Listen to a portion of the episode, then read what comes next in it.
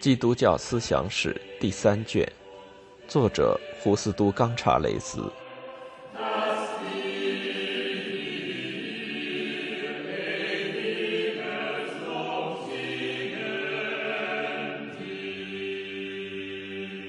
第十一章：个人宗教虔诚的新觉醒。新教正统化对新教神学的发展做出了巨大贡献。因为新教正统化有助于清楚地说明16世纪伟大见识的一些含义。最初，新教正统化是非常虔诚的，因为新教正统化试图尽可能详细而清楚地为那些参加这个运动的人规定什么是具有个人宗教意义的事物。然而，由于随后几代人继承了他们先辈们的神学工作，使这项工作变得越来越陈旧和客观化。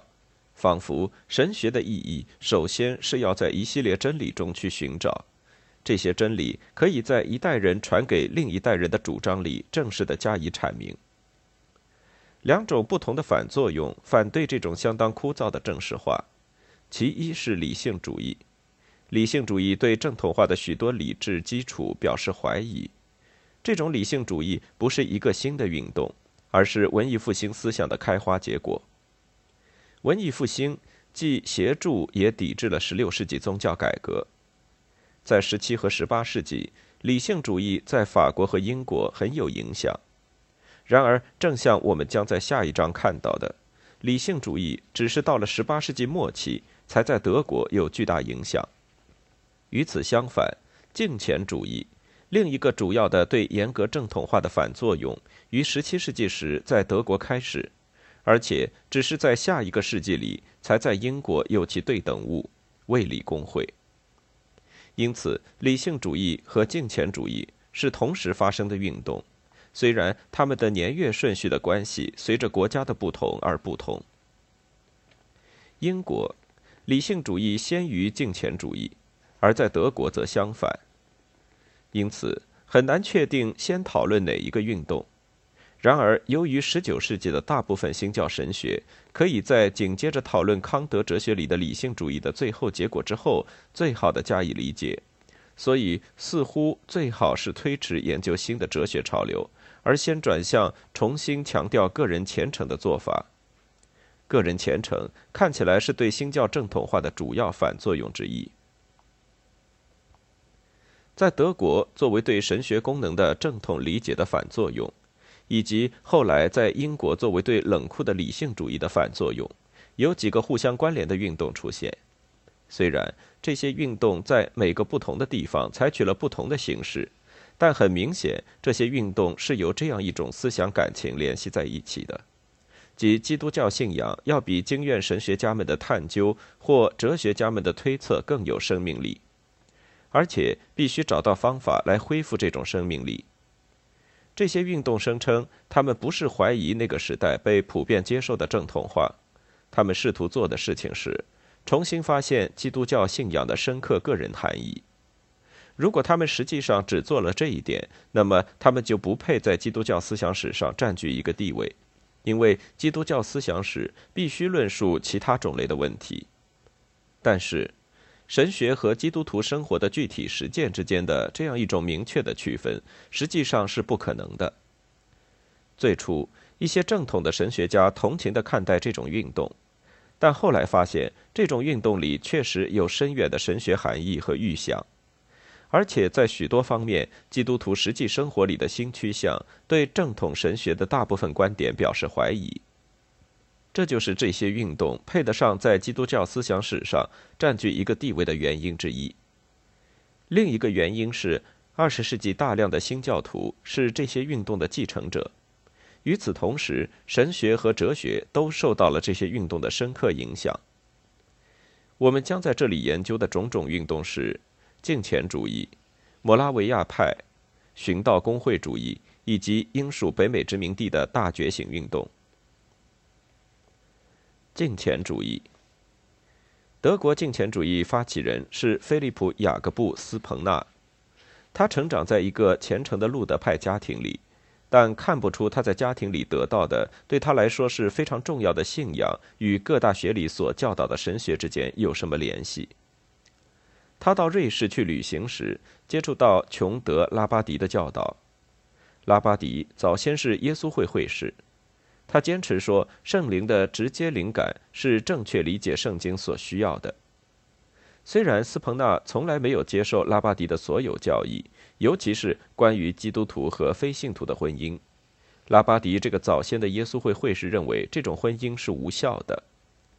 但他对他在拉巴迪运动里看到的信仰的生命力有深刻印象，并且决定他将试图在路德派教会里唤起类似的热情。他回德国之后，最初是在斯特拉斯堡，而后在法兰克福当牧师。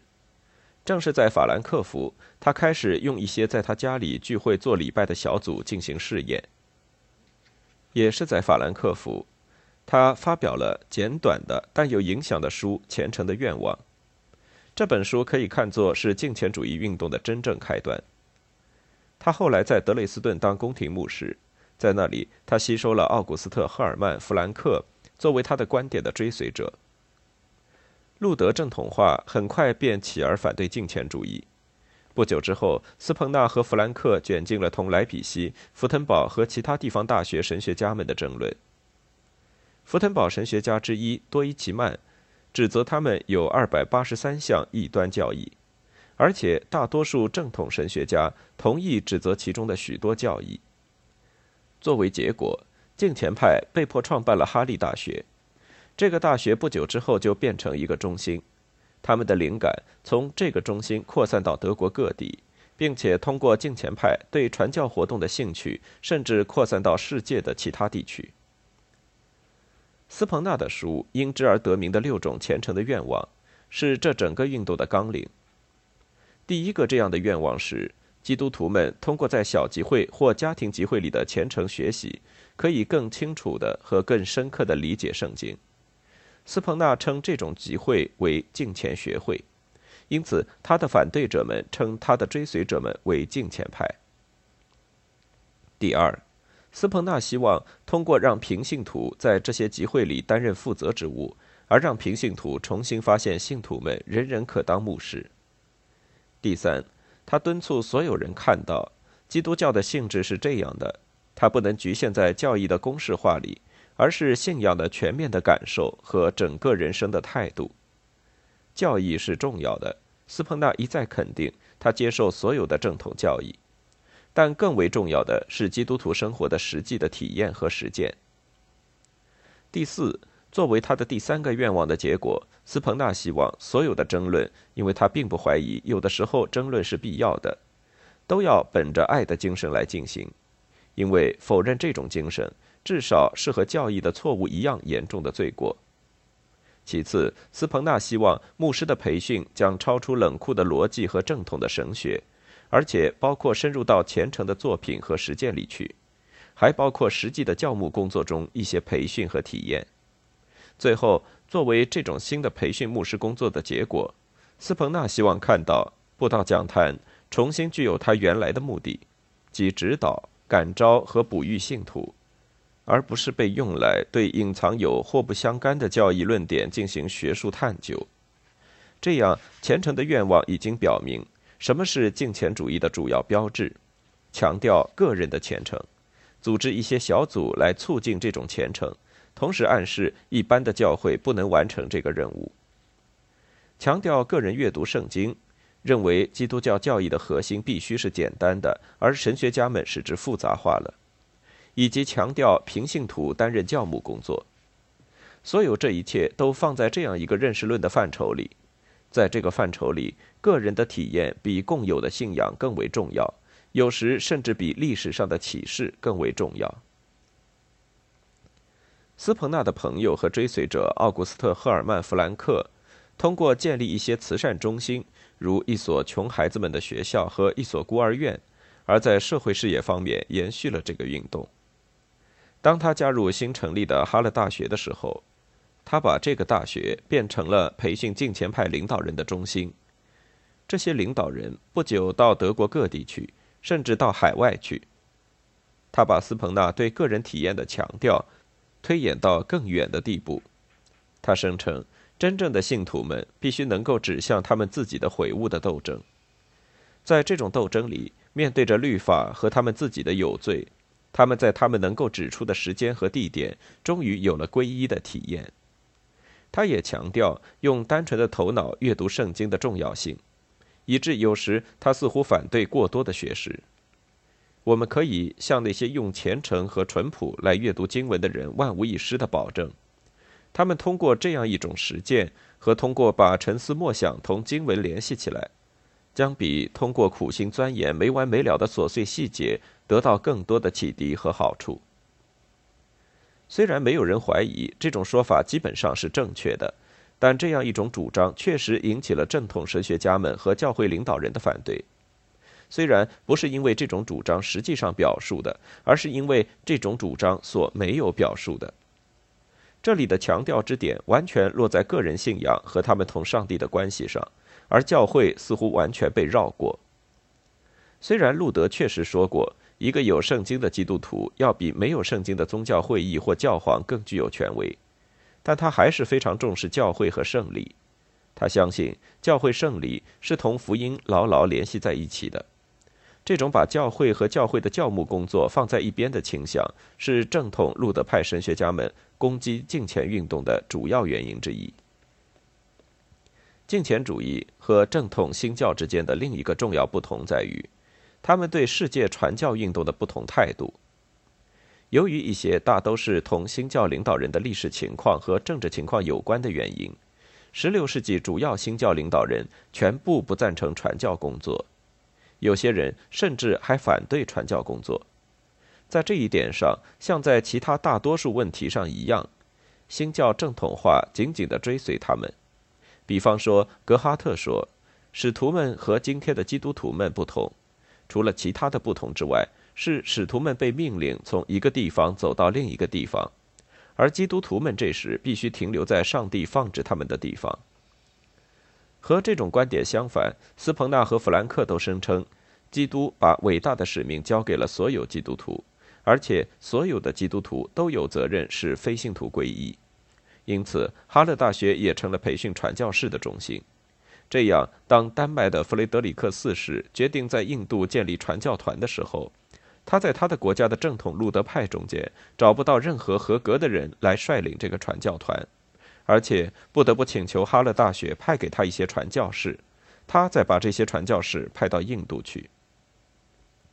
敬虔主义的这种兴趣，以及他在传教工作方面的各种类似运动，是甚至到二十世纪世界各地的较年轻的教会里，其影响也是如此之大的原因之一。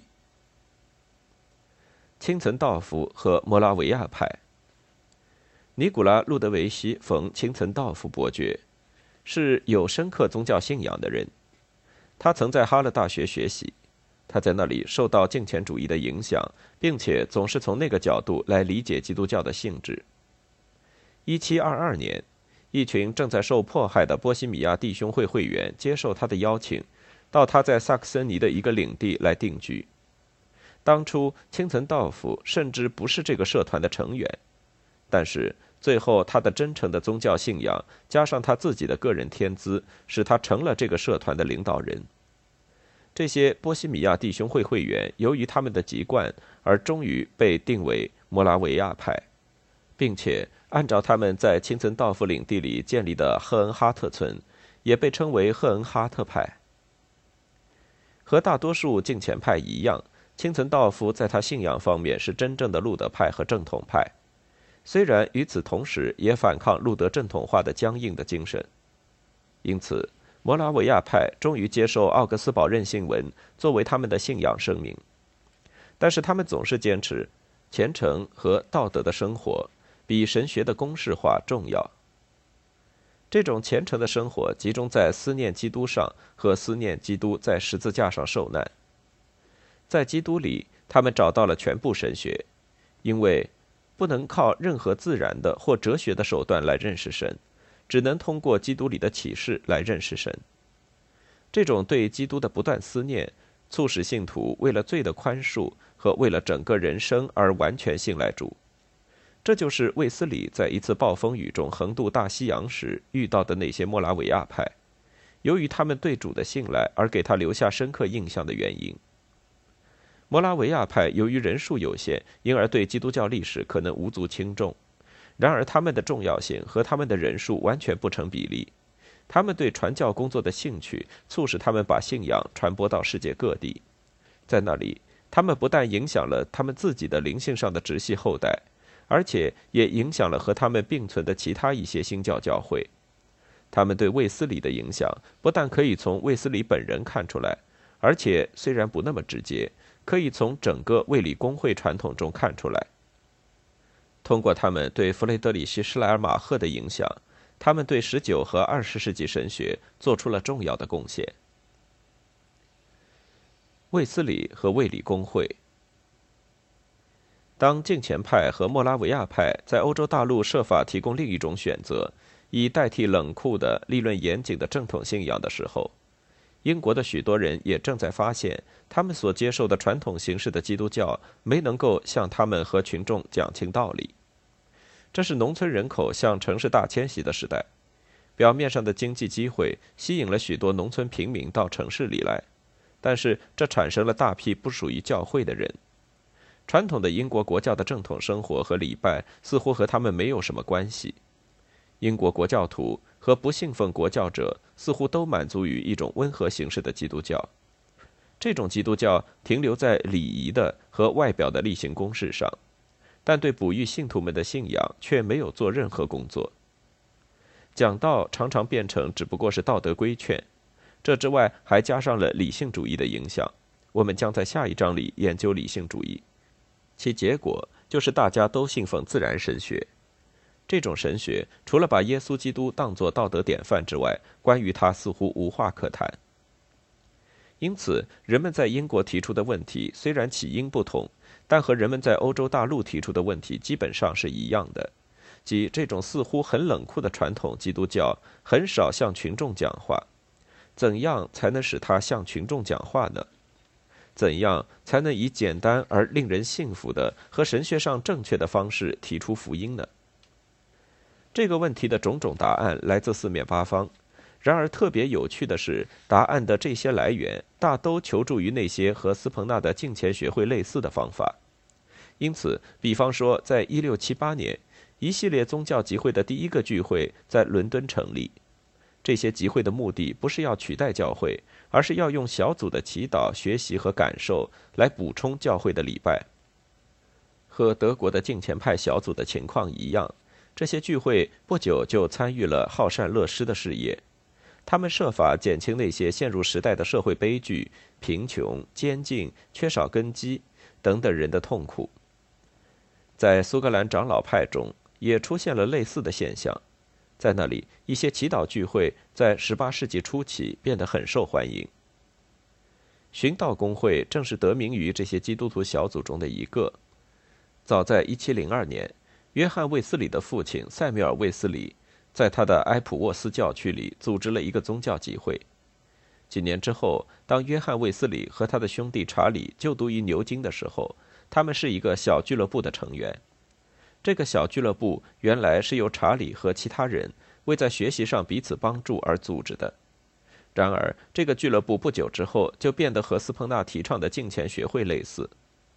有一个显著的不同是，这个原来的卫理公会俱乐部也继续是学院的和学术的活动中心。由于他们的活动逐渐被同学们知道，他们最初的外号叫“神圣俱乐部”，并且最终被称为“寻道公会”。约翰·卫斯理不久之后就成了寻道公会俱乐部的领导人。他是非常有才能的学生，他的学术成就为他赢得了林肯学院研究员的职位。他也是一个认真的人，他像他父亲塞缪尔那样深深地信奉高教会派和英国国教，并且也像他母亲苏珊娜那样信奉宗教，极端敏感和极其虔诚。他也是一个精力充沛的人，一个天生的行动主义者。他和清教徒们一样，有一种强烈的愿望，想要经常做一些建设性的事物来为上帝服务。他在1725年当了英国国教执事，在1728年当了牧师。七年之后，他到英属北美殖民地佐治亚去当传教士。正是在他横渡大西洋中暴风雨威胁船只安全时，他看到了旅客中一群摩拉维亚派对上帝的安详的信赖。在佐治亚不久之后，就变得很明显，他不适合他所担任的工作。他在英国国教的礼拜和纪律方面拘泥细节。常常超过了人们在英国的实际做法，这在不久之后就给他招来了一些敌人。他和一个妇女已经订婚，到了谈婚论嫁的程度，但却决定在这个问题上研究。他总是有一点迷信的成分，并且据此断绝了双方的关系。而当这个妇女嫁给另一个人，并且不再参加卫斯理模仿他父亲的神圣俱乐部而建立的宗教小圈子的时候，他又借口他没有准备好接受圣餐而拒绝给他圣餐。这个事件以及许多类似的事件使他成了几桩民事诉讼的对象。在这种情况下，卫斯理深信他作为牧师失败了，便决定返回英国。回到不列颠后，他重新建立了和摩拉维亚派的联系，他们帮助他追求信仰和自我价值的斗争。最后，在1738年5月24日，发生了著名的阿尔德斯盖特体验。傍晚时分，我勉强地走到阿尔德斯盖特大街的一个聚会，在那里，一个人正在宣读路德写的罗马人书前言。大约差一刻九点，当他描述上帝通过人们信仰基督而在人心中引起变化时，我感到我的心奇怪地温暖起来。我感到我确实信赖基督，只靠基督得救。于是我被给予了一种保证：基督除去了我的罪，甚至拿走我的所有，并且把我从罪恶和死亡的律里拯救出来。